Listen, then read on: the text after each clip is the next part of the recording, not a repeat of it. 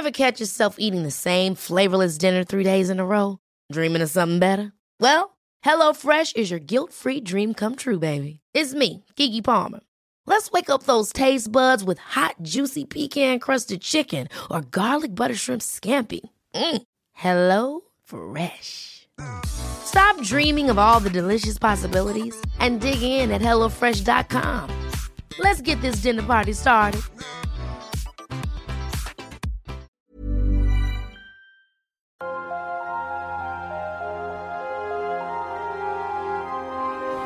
Bonjour, merci pour votre fidélité au podcast Conflit.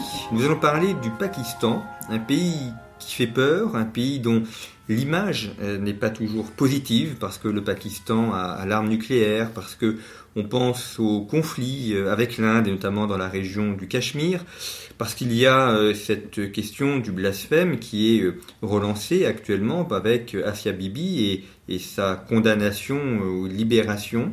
Et puis Pakistan également repère d'Oussama Ben Laden et base arrière des terroristes d'Afghanistan. Beaucoup d'éléments donc attachés au Pakistan qui en font un pays euh, mal connu, mais euh, connu en tout cas pour des choses plutôt négatives. Alors nous allons essayer dans cette émission de présenter le Pakistan tel qu'il est, tel qu'il est réellement, et d'essayer de voir comment lui s'est construit, comment il se voit et comment sa population vit. Pour en parler, je reçois Gilles Boquera. Bonjour. Bonjour. Merci d'avoir accepté notre invitation. Vous êtes historien. Euh, vous êtes également chercheur associé à la Fondation pour la recherche stratégique, ancien chercheur au Centre de sciences humaines de New Delhi et ancien résident à l'Institut d'études stratégiques d'Islamabad. Vous avez publié de nombreuses publications sur le Pakistan et, récemment le Pakistan en 100 questions chez Talandier. Alors nos auditeurs connaissent cette collection en 100 questions. Nous avons déjà consacré plusieurs émissions sur les ouvrages parus dans cette collection qui euh, euh, permet d'aborder l'histoire d'un pays de manière thématique et donc ainsi on peut aller d'un chapitre à l'autre sans forcément avoir une lecture cursive, mais en tout cas euh, en, en, allant dans les éléments qui intéressent directement. Et dans, dans ce Pakistan en 100 questions, par chez Talandier, Gilles Bokira, eh bien, vous présentez justement euh, cette histoire et, cette position qui est complexe. Commençons peut-être par l'histoire du, Pakistan. On a, on a en mémoire donc la, partition de l'Empire indien, euh, la séparation avec l'Inde, une partition qui s'est faite dans la douleur. Oui, tout à fait. Je voudrais peut-être faire un, petit préambule avant, avant de répondre à votre question. C'est savoir pourquoi il faut s'intéresser au Pakistan, pourquoi on ne peut pas ignorer ce pays. Euh, bah, D'abord, c'est une puissance démographique hein, de 115 millions d'habitants, ce qui en fait le cinquième euh, pays le plus peuplé au monde aujourd'hui. Euh, c'est une puissance nucléaire, comme vous l'avez signalé. C'est aussi un pays qui a un, carrefour stratégique entre le Moyen-Orient, la Chine, euh, l'Inde de l'autre côté, en Asie du Sud, l'océan Indien, l'Asie centrale. C'est un pays qui a joué dans l'histoire euh, récente, on se souviendra de la guerre d'Afghanistan, des guerres d'Afghanistan. le Pakistan est un facteur stratégique très important. Pour revenir à la création du pays, effectivement, euh, la partition s'est faite dans la douleur. 15 euh, millions euh, de personnes ont, migré de partir de, la frontière, à peu près autant de l'Inde vers le Pakistan que du Pakistan vers l'Inde. donc ça a été un, véritable carnage. Et, pourquoi le, Pakistan s'est créé? C'est un débat qui est encore très actuel au Pakistan, hein. c'est-à-dire quel est le, fondement du, du Pakistan? Est-ce un pays qui, comme l'a conçu euh, à la création en 47, est-ce un pays qui doit être un, refuge pour les musulmans du, sous-continent indien, de, l'Inde britannique? Euh, Sachant que, je vous le rappelle, c'est que l'Inde euh, pré-britannique, l'Inde moghole, bon, c'était des Moghols étaient des musulmans, donc c'était c'est un continent qui été dirigé pendant longtemps par des, des, musulmans. Et la crainte de des musulmans du, sous-continent et de leurs dirigeants euh, derrière la musulmane était que le Pakistan euh, soit un Pakistan non créé, que les musulmans euh, après le départ des Britanniques tombent sous la coupe des hindous, des hindous pardon. Euh, c'est une euh, évidemment on sait que l'Inde dès sa création dès la Constitution de 1950 est un pays laïque donc il n'y a pas de, vision communautaire euh, de, l'Inde contrairement au Pakistan qui est une république islamique depuis 1956 Donc il y a toujours ce débat au Pakistan, savoir est-ce que le, Pakistan doit être un refuge pour les, musulmans de l'Inde britannique euh, désireux de ne pas tomber supposément sous la coupe des, des, hindous, ou est-ce un, pays euh, porte-étendard de l'islam qui a vocation à être un point d'appui du, du, monde musulman dans le monde? Alors, vous évoquez l'islam, et ce que vous montrez également dans votre ouvrage, c'est que cet islam est, multiple, et, il y a différentes composantes de l'islam pakistanais, avec aussi un islam propre au Pakistan dans sa spiritualité. Oui, alors évidemment, il y, a, il différentes courants de pensée au, Pakistan. Le, plus nombreux, c'est, on n'a pas de chiffres très très précis, mais c'est plus d'un deux des deux tiers sont ce qu'on appelle les Barelvis, qui est un, islam qui puise en partie dans, le soufisme. Il y a les, les donc les Deobandis, c'est un islam plus, beaucoup plus rigoriste et conservateur, et puis il y a à peu près 5% de la population euh, musulmane du, du pays, euh, qui est Aléadite, qui est un islam euh, wahhabite en fait. Euh, je rappelle que Barelvi et Deobandi, assez curieusement, euh, c'est deux noms qui viennent de villes qui sont actuellement dans le nord de l'Inde. C'est Barelvi pour les Barelvi et Deoband pour les Deobandi. Donc effectivement, il y a un islam multiple au sein des sunnites et à côté de ça, on a aussi une population chiite qui est environ, encore une fois, on n'a pas de chiffre très précis, mais entre 15 et 20% de la population. Et puis aussi, il y a des Ismaélis, il y a des Hamidis, donc il y a différentes courants de pensée musulmans à l'intérieur de, cette république islamique. Et on a quelques minorités religieuses euh, qui sont des euh, résidus de la colonisation euh, anglaise ou qui étaient présentes avant l'arrivée des, Anglais? Ah oui, tout à fait. Donc le, Pakistan aujourd'hui, c'est environ au moins 96 à 97% de musulmans, et puis il y a une toute petite composante d'autres religions. Il y a des chrétiens, il y a des hindous. les hindous, évidemment, sont historiquement présents sur ces territoires qui étaient donc euh, l'Inde antique, ancienne. Et puis les, chrétiens, les chrétiens c'est un peu différent parce qu'évidemment beaucoup ont été convertis au christianisme euh, durant la période britannique. Euh, essentiellement d'ailleurs pour échapper au système des castes. C'est des anciens hindous qui espéraient, en se convertissant au christianisme, avoir un statut social plus, plus, plus glorieux que celui qui est réservé aux, aux orcastes dans le système de caste hindou. Alors vous avez évoqué le, Pakistan dans, son environnement euh, géostratégique. Euh, il y a la, question avec l'Afghanistan. D'où viennent ces, liens euh, avec l'Afghanistan, le fait que le Pakistan était le, refuge des talibans, et notamment d'Oussama Ben Laden? Oui, alors les relations entre le Pakistan et l'Afghanistan sont assez compliquées. En fait, dès, le début, je dirais, dès 1940, elles sont plutôt mauvaises, parce qu'il y a toujours cette revendication des Afghans sur ce qu'ils appellent le, le cran Pashtunistan. Il euh, faut savoir que, que depuis le XVIIIe siècle, c'est des dirigeants pashtuns qui ont été à la tête de, la création même de l'Afghanistan et, de sa, survie. Euh, et il y a euh, cette impression, cette volonté de certains dirigeants pashtuns afghans de, revendiquer une partie du Pashtunistan qui se trouve maintenant en territoire pakistanais. Donc, bien, même si aujourd'hui, d'ailleurs, c'est intéressant de voir ça, c'est qu'il y a quasiment plus de deux fois plus de Pashtuns au Pakistan qu'en Afghanistan. Donc il y a toujours cette crainte au Pakistan lors de sa création, de cette crainte d'une revendication d'un Pashtunistan qui empiéterait sur le territoire euh, pakistanais. Donc les relations sont assez mauvaises dès le départ, conflictuelles, euh, et c'est une chose qui a perduré. Et finalement, l'arrivée des talibans au pouvoir en, 1996, où ils commencent à s'emparer de Kaboul, fait qu'au Pakistan, on s'est dit, tiens, enfin, on aura quelqu'un au pouvoir à, Kaboul qui n'aura pas forcément de revendications irrédentistes sur le Pashtunistan euh, et les territoires pashtuns euh, pakistanais, et éventuellement qui pourra reconnaître cette fameuse ligne Durand. Oui, j'ai oublié d'en parler. La ligne Durand, c'est ligne fixée en 1893 par Mortimer Durand, qui est donc un officiel, officier supérieur britannique, et qui euh, délimite la frontière entre l'Afghanistan et le Pakistan, frontière qui euh, n'est toujours pas reconnue par l'État afghan. Elle n'a même pas été non plus reconnue du temps des talibans aux grandes dames des, Pakistanais. Donc il y a ce contentieux frontalier euh, qui fait qu'aussi pendant longtemps les, les, Afghans ont plutôt eu des relations, je dirais pas cordiales, mais sans, sans contentieux et plutôt retournées vers l'Inde, ce qui évidemment fâche énormément les Pakistanais et c'est encore plus vrai depuis, depuis 2001, où on a au pouvoir à Kaboul, avec Amin Karzai et Ashraf Rani aujourd'hui, des dirigeants qui sont plus sensibles, notamment à l'aide économique apportée par l'Inde, et qui sont plus sensibles en relation avec, avec New Delhi que celle avec Islamabad, qui est toujours perçue comme une puissance déstabilisatrice du gouvernement de Kaboul. Et c'est peut-être aussi une alliance de revers pour l'Afghanistan, de, faire cette alliance avec l'Inde? Euh, oui, effectivement, c'est une façon de, enfin une alliance de revers un peu excessif comme, comme terme à mon avis, mais euh, euh, entretenir des relations bonnes avec l'Inde est une façon de, canaliser euh, la volonté euh, telle qu'elle est perçue à Kaboul des Pakistanais de euh, faire tomber le gouvernement actuel en poste dans la capitale afghane. Alors revenons sur le nom de, Pakistan. Paki, ce sont les purs, donc c'est le, pays des purs.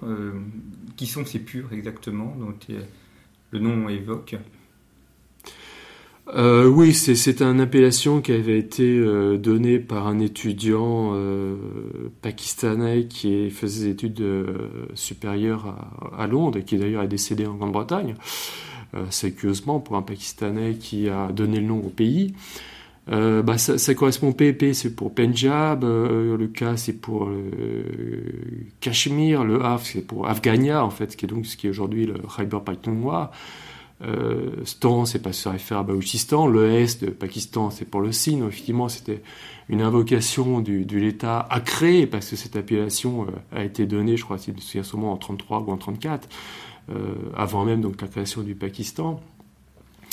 Euh, pays des purs, bah, c'est encore l'idée que, que, le Pakistan est, euh, est, un pays encore pour abriter les, les musulmans du, de l'Inde britannique, sachant que néanmoins, euh, il y a aujourd'hui euh, presque autant de musulmans en Inde euh, qu'au Pakistan même.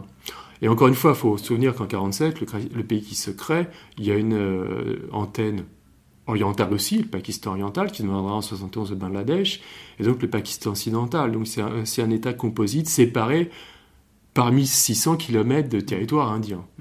Justement, revenons sur la, séparation du Pakistan oriental et occidental, donc maintenant Pakistan et, Bangladesh.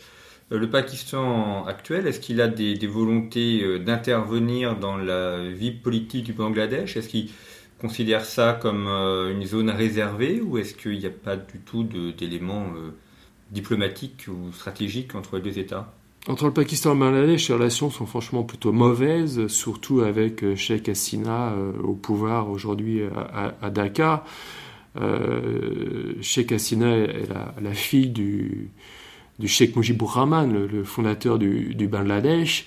Et notamment, il n'y a, pas très quelques années, elle a fait notamment condamner à mort des membres du Jamaat islamique qui étaient perçus en 71 comme des, des, gens qui étaient opposés à la question du Bangladesh et servaient les intérêts des, Pakistanais. Donc c'est des relations euh, très tendues. On, se méfie surtout à Dhaka des liens qui pourraient exister entre des groupes islamistes euh, pakistanais et des groupes islamistes euh, bangladeshis, donc des, des, une collusion entre les deux, euh, dirigée évidemment contre le gouvernement actuel de, de Sheikh Hasina. Donc globalement, on peut dire que ces relations euh, euh, lésé par le, poids de l'histoire. Alors, le Pakistan a euh, l'arme nucléaire, comme l'Inde d'ailleurs. comment est-ce qu'ils ont obtenu cette arme nucléaire? Il y a eu une coopération avec des pays internationaux ils ont leur propre ingénieur capable de la développer? Cette arme nucléaire, euh, ça a été comme la fameuse formule euh, avancée dans les années 60 par Zulfikar Ali Bhutto. Euh, on est prêt à manger de l'herbe s'il faut avoir l'arme nucléaire. évidemment, il ne se sentait pas concerné au premier chef, par le fait de manger de l'herbe. cette arme nucléaire, c'est fabriqué bah, déjà parce qu'il y a le fameux Ekyu Khan, cet ingénieur pakistanais qui a euh, était la, un des principaux instigateurs du développement du programme d'armes nucléaires pakistanais, qui a notamment euh, officié aux, Pays-Bas, euh, fait des études supérieures en Allemagne. Donc un acquis de connaissances au départ d'origine occidentale. Là-dessus, c'est greffé au fil du temps aussi une aide, une expertise chinoise. qui fait que, le Pakistan, qui a mis beaucoup d'argent au développement de ce programme nucléaire national, a pu acquérir l'arme nucléaire et effectivement effectuer ses premiers essais en 1998. Et aujourd'hui, dans l'armée pakistanaise, est-ce qu'il y a beaucoup de, bombes nucléaires, enfin de, d'ogives nucléaires, ou est-ce que ou pas? Le chiffre officieux qu'on voit circuler, c'est autour entre 130 et 150 ogives nucléaires que le Pakistan aurait. Euh, donc c'est un programme qui continue à se développer. A priori, d'après les chiffres qu'on voit circuler, il y en aurait autant finalement en Inde qu'au Pakistan d'ogives nucléaires aujourd'hui. Alors, parler du nucléaire, c'est parler également de, l'armée pakistanaise, qui a un rôle important dans la vie sociale et, politique. Euh, le Pakistan, euh, il y a, l'armée, il y a euh, les services secrets, notamment l'ISI. On, a l'impression que c'est l'armée qui contrôle vraiment le pays et pas le pouvoir civil. Qu'en est-il réellement? Il bah, faut revenir à, la, création du pays en 47. Encore une fois, c'est un pays qui s'est euh, créé en opposition à l'Inde. Donc très rapidement, dès le début, en fait, il y a cette idée qu'il fallait se protéger de l'Inde. L'Inde ne se réconcilierait pas avec la création du Pakistan, chercherait à mettre main basse sur le Pakistan. Enfin, c'était un peu la vision développée par euh, bah, notamment l'armée qui défendait ses intérêts propres. Euh, donc très rapidement, l'armée a acquis un rôle prépondérant. Euh, d'autant plus prépondérant que la scène euh, politique locale a été assez euh, délétère dès le début. je rappelle que Mohamed Ali Jinnah, donc le, père de la nation, comme on l'appelle au Pakistan, décède dès, le 11 septembre 1948, donc un an finalement après la création du pays.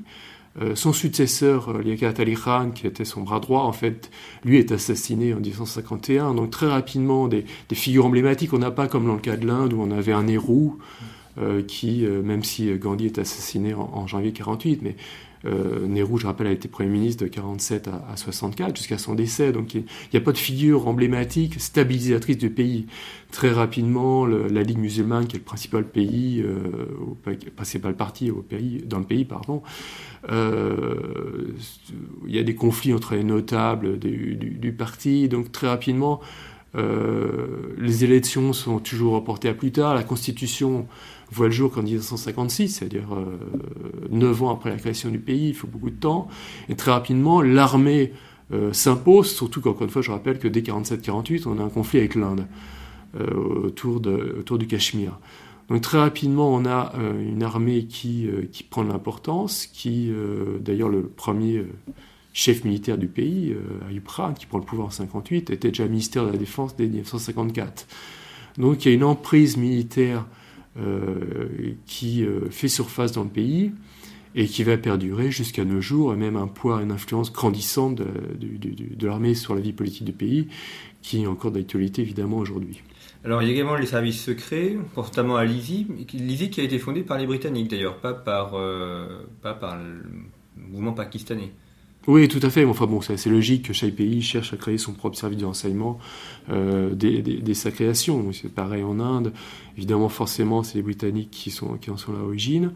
Euh, L'ISI, qui au début, au début plutôt tourné vers la recherche d'enseignement euh, extérieur, et qui a acquis une dimension politique au fil du temps, et notamment sous Zulfikar Ali Bhutto, qui dans les années 70 crée une branche politique à l'ISI, et l'ISI va de plus en plus influer et manipuler, chercher à manipuler, notamment euh, aux élections de, 1991, et chercher à manipuler le, résultat des élections et avoir un poids politique euh, de, très important. Et même on peut estimer qu'en 2018, c'est des élections législatives de juillet 2018, on a souvent évoqué le poids que l'ISI avait pu avoir dans la victoire d'Imran Khan. Mm.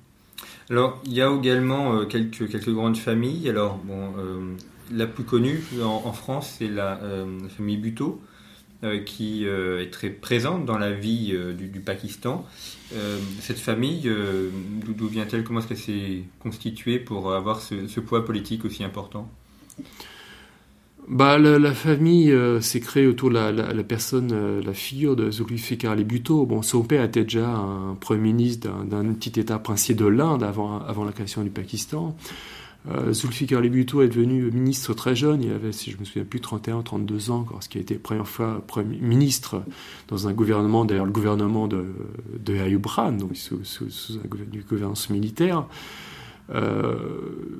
La, force génie d'une certaine façon de Zulfikar Ali c'est d'emboîter le pas à la constitution, à la contestation estudiantine qui s'est développée vers la fin des années 60, comme dans beaucoup d'autres pays du monde, de, de, profiter de la lassitude qui se faisait jour à l'égard d'un gouvernement euh, militaire donc, qui a été institué en 58, et, donc de profiter de cet élan vers, vers le changement, profiter d'une volonté de changement pour créer en 66 le Pakistan People's Party, le parti du peuple pakistanais, qui profitera aussi de la défaite, lourde défaite militaire et capitulation de, de l'armée pakistanaise face à l'Inde qui mène à la création du Bangladesh en 71, et de en profiter. Donc, assez curieusement, donc, les élections législatives de 1970 sont gagnées pas par le, parti de Bhutto, mais par la Ligue Awami, euh, qui est le parti euh, majoritairement en termes de, sièges au, Parlement, et qui va euh, donc être le premier parti du Bangladesh. Donc, ce qui amène aussi la scission entre le Pakistan oriental et le Pakistan occidental.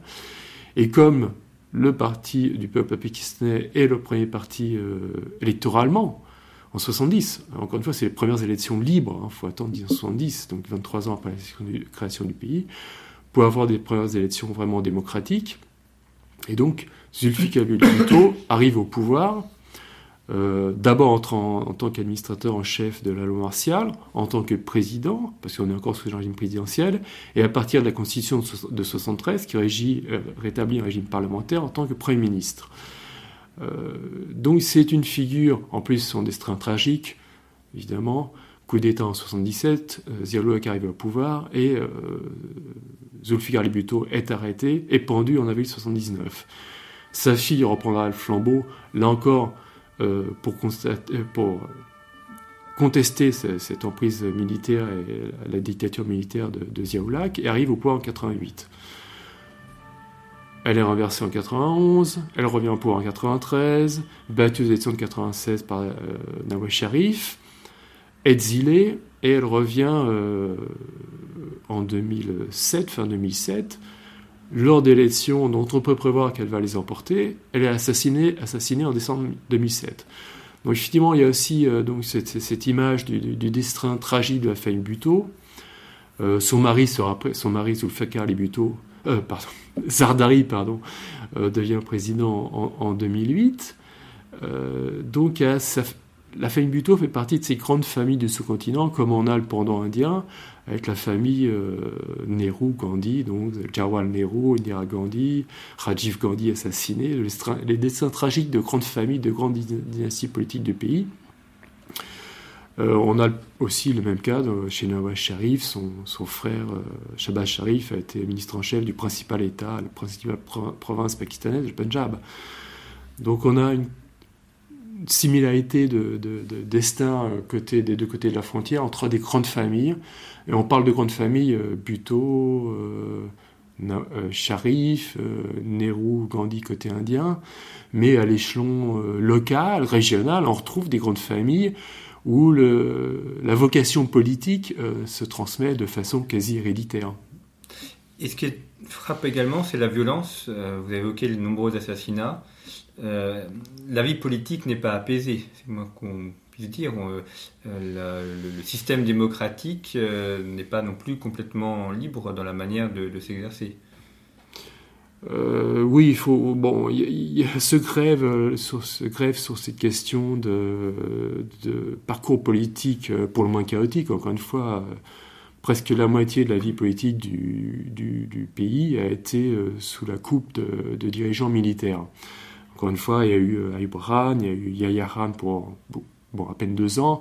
Après, il y a eu euh, les 11 années de 77 à 88 de Ziaoulak, et après, il y a eu Moucharaf en 99 qui est resté au pouvoir jusqu'en 2008. Donc il y a de très très longs intermèdes euh, de direction euh, militaire. Là-dessus, il y a une vie politique rythmée aussi par les attentats commis par des groupes cherchant à déstabiliser le pays. Donc, sur la période la plus récente, effectivement, il y a euh, le Tariq Taliban Pakistan, hein, qui a été l'origine d'attentats. Plus récemment, l'État islamique aussi a commis quelques attentats sur le sol pakistanais.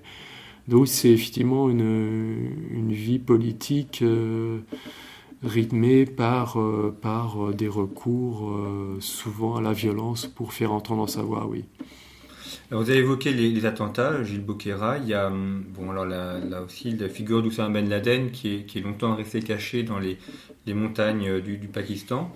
Est-ce qu'on sait si aujourd'hui c'est une collusion entre le, gouvernement de l'époque et euh, euh, Oussama Ben Laden et Al-Qaïda ou si c'est caché malgré le gouvernement? Bah, encore une fois, euh, Osama Ben Laden donc, a été euh, capturé et tué aussitôt euh, par les forces spéciales américaines en, mai 2011. alors soit il y, a deux hypothèses, soit des personnes étaient au courant que Ben Laden était à Abbottabad. Donc encore une fois, je rappelle que Abbottabad est situé à à, quelques kilomètres euh, de, la principale euh, académie militaire euh, pakistanaise de Kakul. Donc effectivement, on peut, s'interroger sur le fait que comment Ben Laden a pu apparemment, depuis à partir de, 2005-2006 jusqu'en 2011, donc environ cinq années, s'abriter sur le sol pakistanais, très près de la principale académie militaire pakistanaise sans que ça euh, soit relevé par les services de renseignement pakistanais qui savent par ailleurs être très efficaces. Donc soit des gens savaient et ne disaient rien, et donc il y avait collusion, soit euh, dans notre cas, c'est que euh, on ne savait pas, et dans ce cas-là, on peut se, se poser des questions sur l'efficacité d'un service de renseignement qui a pourtant l'image d'être assez coûteux et d'être très efficace par ailleurs. On ne cherchait pas à savoir peut-être. Vous ne cherchez pas à savoir ou fermer les yeux. Et euh, est-ce qu'il y a des liens entre le Pakistan et l'Arabie Saoudite qui, euh, Oui, il y a des liens. Bon, il y a, deux, entre guillemets, euh, vaches sacrées au, Pakistan. Ces deux pays, c'est l'Arabie Saoudite et la, Chine, sur lesquels on peut surtout difficilement émettre des critiques. la Chine, je pense qu'on y reviendra. L'Arabie Saoudite, c'est bah, tout de même le, le, pays qui abrite les lieux saints de l'islam. Encore une fois, euh, le Pakistan, si on fait un retour historique, euh, est le principal État qui s'est créé sur une base euh, confessionnelle dans la période contemporaine. L'autre État auquel on peut faire référence, c'est Israël.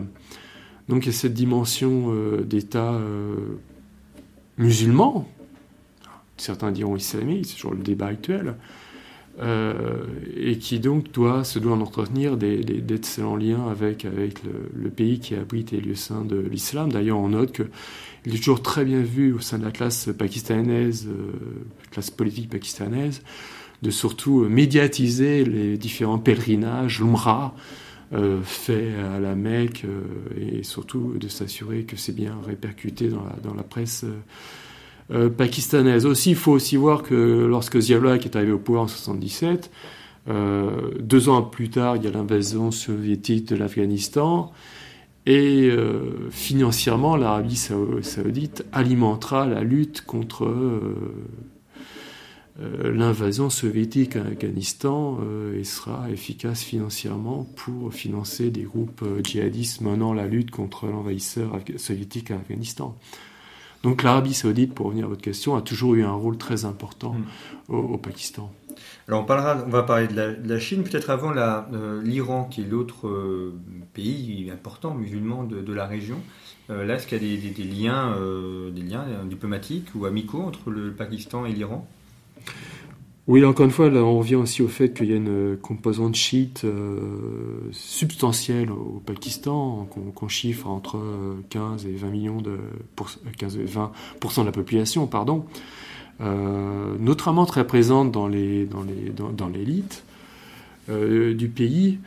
stratégiquement, il y avait des liens forts dans le sens où bah, le Pakistan, l'Iran était, euh, faisait partie des alliances stratégiques occidentales, euh, notamment au sein euh, du CENTO, au sein de ce qu'on appelait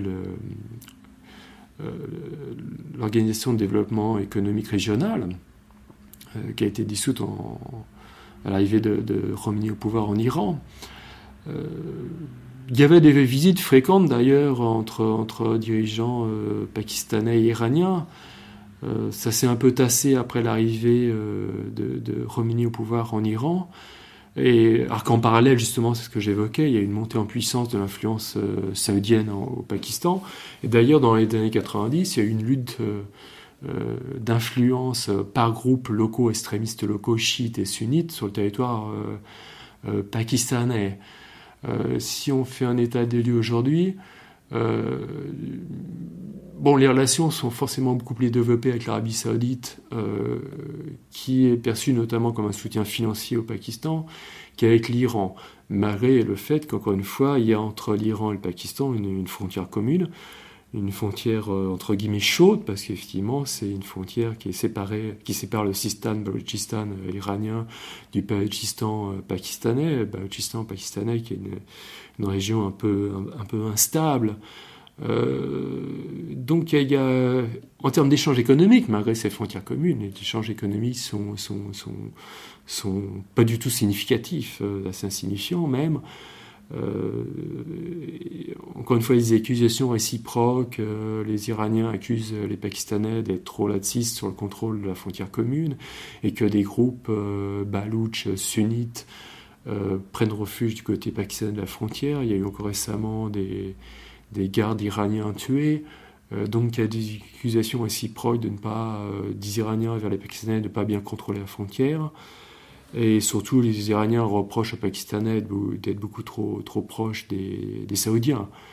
Euh, donc c'est une, une relation difficile. Et il y a le fameux aussi dernier mot sur ce projet de gazoduc, ce qu'on a appelé à l'époque l'IPI, Iran, Pakistan, Inde, qui est dans les pipelines depuis un certain temps euh, et qui, euh, bah, qui n'aboutit pas. Maintenant, les Iraniens, se sont plus ou moins retirés de, ce projet. On veut faire un, gazoduc Iran-Pakistan, euh, mais ça revient continuellement sur le devant de l'actualité et il n'y a pas un début, enfin il y a un petit, un petit commencement côté iranien mais c'est encore très loin d'être réalisé et d'être réellement réalisé euh, côté pakistanais. c'est un truc dont on parle depuis, depuis 30 ans maintenant.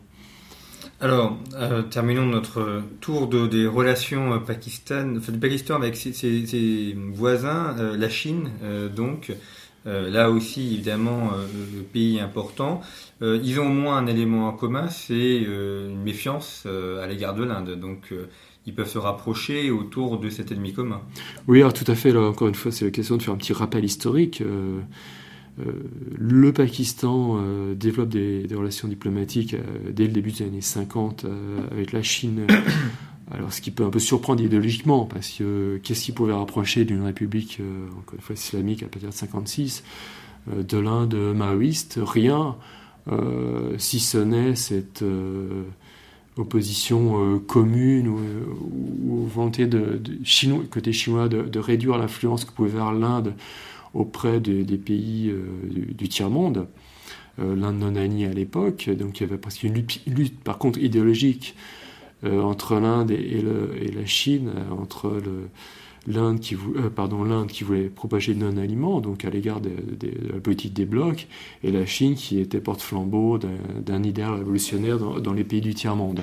Donc à côté de cette compétition entre l'Inde et la Chine dans les années 50 et, 60, et donc y aura notamment euh, l'épisode de la guerre entre la Chine et l'Inde en, en, 62, qui alourdira un peu plus, un peu plus le climat de relations entre New Delhi et, Pékin.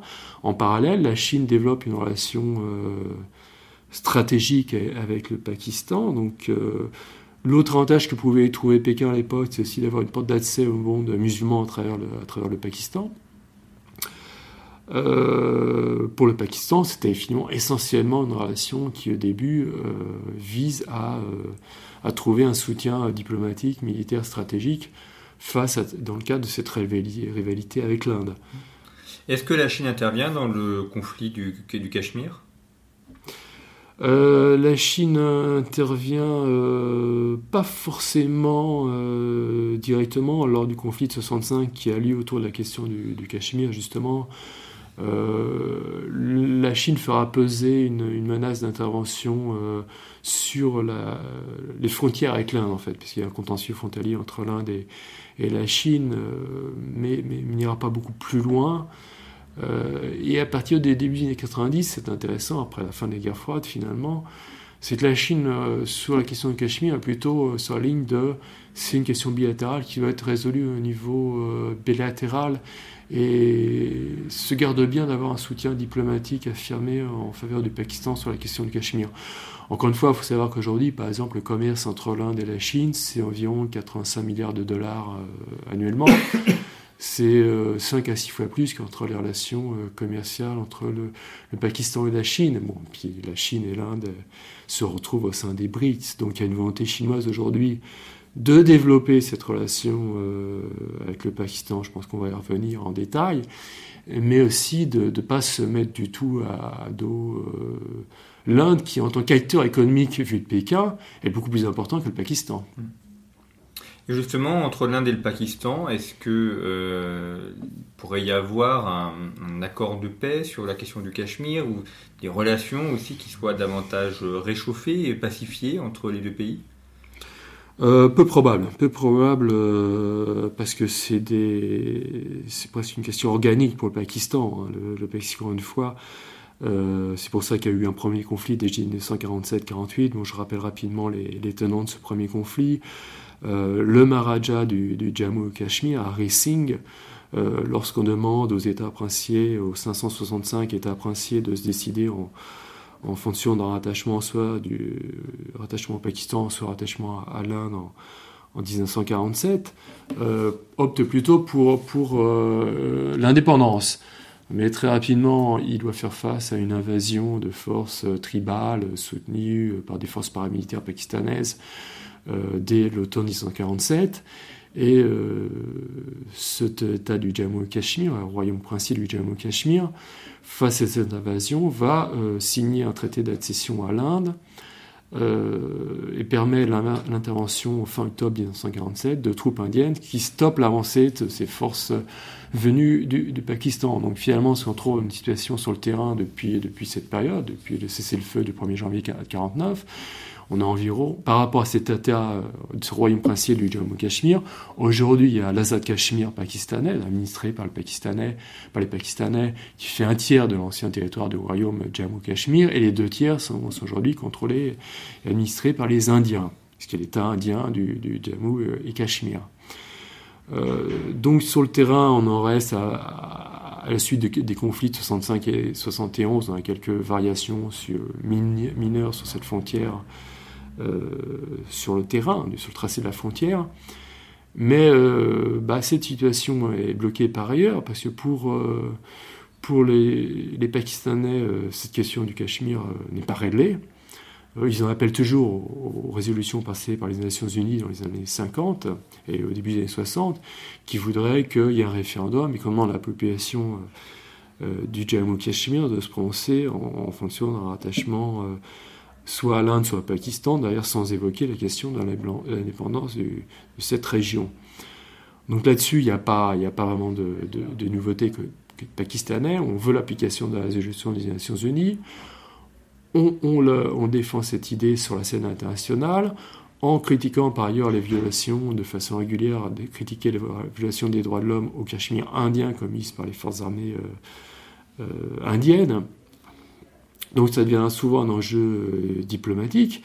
Et si on regarde les choses du côté indien, pour les choses du côté indien, la question est claire. Le, le Jammu Cachemire, l'état actuel du Jammu Cachemire, Jammu Cachemire est indien et n'a pas vocation à, pas vocation à en mettre en cause cet état jugé de fait, euh, voire de droit.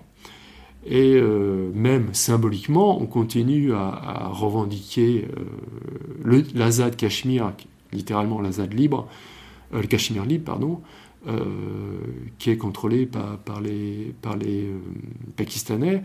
Et ça s'est encore vu au niveau international récemment, lorsque l'Inde a dénoncé que des techniciens et ingénieurs chinois mènent des projets dans cet Azad Cachemire pakistanais en disant que l'Azad Cachemire, de est vocation est, euh, est indien. Et d'ailleurs, c'est ce qu'on voit sur la carte officielle indienne.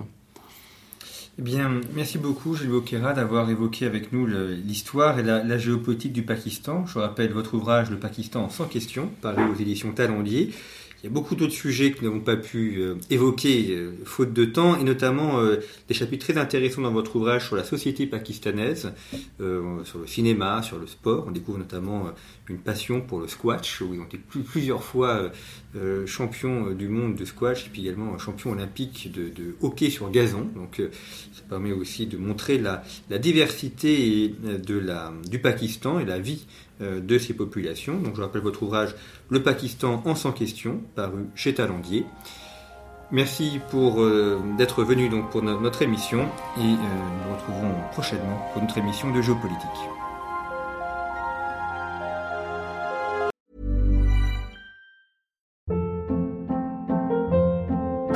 Hold up. What was that? Boring. No flavor. That was as bad as those leftovers you ate all week. Kiki Palmer here, and it's time to say hello to something fresh and guilt-free. Hello Fresh. Jazz up dinner with pecan-crusted chicken or garlic butter shrimp scampi. Now that's music to my mouth. Hello Fresh. Let's get this dinner party started. Discover all the delicious possibilities at hellofresh.com.